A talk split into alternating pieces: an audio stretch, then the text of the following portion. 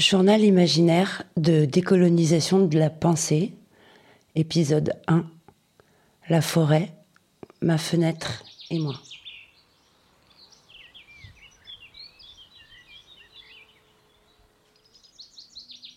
Je m'appelle Laure, je suis blanche et j'ai 46 ans. J'habite un endroit très beau dans la région où je suis née. En ce moment, j'y habite toute seule et ça me laisse du temps pour faire les choses que j'aime. Et parmi elles, une que j'aime par-dessus tout. J'écoute le bruit de la forêt dans ma tête. Comme nous tous, j'imagine, j'avance en pensée et parfois je m'arrête et je me demande, est-ce que tout ceci est vrai? Est-ce que tout ceci est juste? Et si nous sommes ce que je vois, sommes-nous la meilleure version possible de nous-mêmes?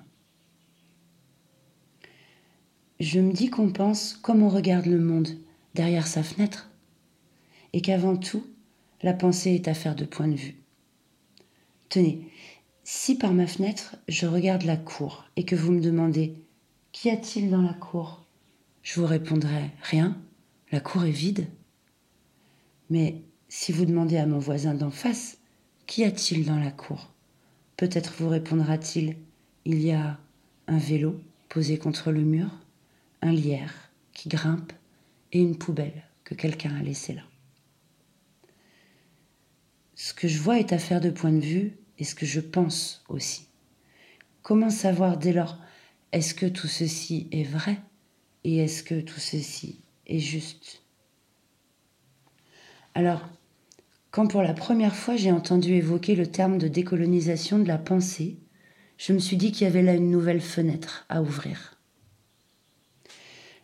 La colonisation, j'en savais ce qu'on apprend à l'école, et pas grand-chose de plus car mon grand-père, qui était né en Algérie, n'en parlait pas.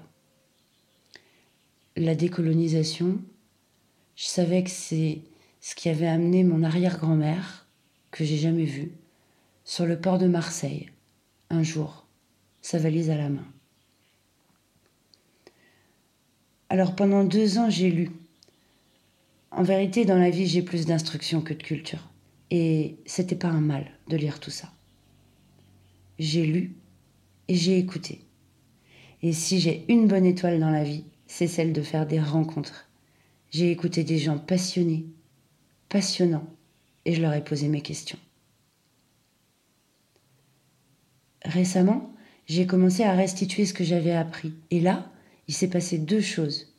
Tout d'abord, vous, ma sœur, mes collègues, mes copines, vous vous êtes emparés du sujet. Et juste après, vous avez commencé à me poser des questions. C'est ce qui m'a poussé à réaliser ce podcast. La toute première question, c'est mon chef qui me l'a posée. Et elle m'a fait un plaisir immense. D'abord, parce que mon chef, il est pas mal intelligent de la tête, et ensuite, parce que je me l'étais pas posé du tout. En substance, ce que me dit Alban, c'est Ok, mais finalement, la décolonisation, c'est fini depuis 50 ans. Est-ce que c'est une question qui se pose vraiment aujourd'hui? Alors, la décolonisation, c'est fini depuis 50 ans. Mais par exemple, aujourd'hui, on est en train d'envisager une sortie du système du franc CFA le système euh, du franc des colonies françaises africaines, qui est devenu euh, celui de la communauté financière africaine.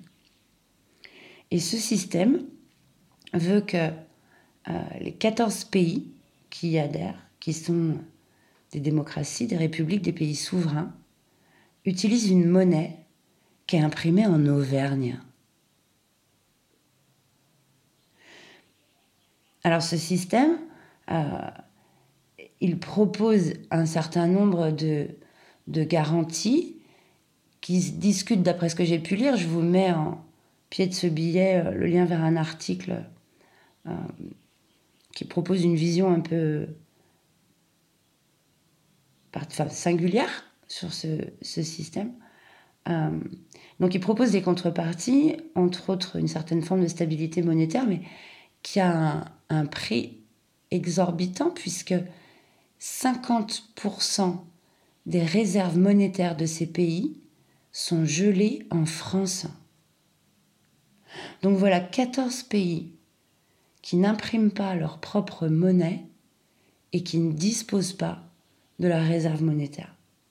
Et ça, c'est aujourd'hui, en 2020.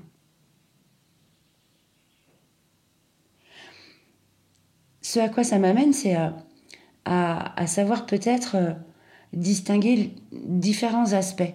Donc, dans ce qu'on entend de manière un peu globale derrière euh, colonisation et décolonisation. Et pour j'ai demandé à, Julien Long, qui est chercheur associé à l'Institut Convergence et Migration, dont je vous mets les travaux en pied de page, de m'aider à clarifier ce propos. En substance, ce que me dit Julien, c'est voilà, il y a trois concepts essentiels à distinguer les uns des autres. Le premier, c'est la colonisation, qui est un événement, un événement situé dans le temps, qui s'est produit et qui se produit depuis l'Antiquité. Le second, c'est le colonialisme, qui lui est un mouvement, un processus, une recherche d'extension de souveraineté d'un pays sur un autre, d'un mode de vie sur un autre. On pourrait parler de ça au sujet de certaines entreprises aujourd'hui.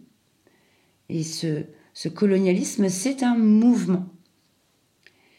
Et puis enfin, il y a la colonialité qui est un résultat. C'est le résultat de ce que ce mouvement a laissé comme état du monde au travers des différents événements coloniaux. En quelque sorte, il y a à la fois euh, la fenêtre à travers laquelle je, je regarde et ce que je vois dans la cour. Et l'objectif de ce podcast, c'est d'essayer de regarder le monde à travers la fenêtre de mon voisin. Et donc d'examiner euh, ces grands enjeux sociaux, ces, les lignes de force de son organisation, en me demandant, même si c'est inconfortable, ce que voit mon voisin de sa fenêtre.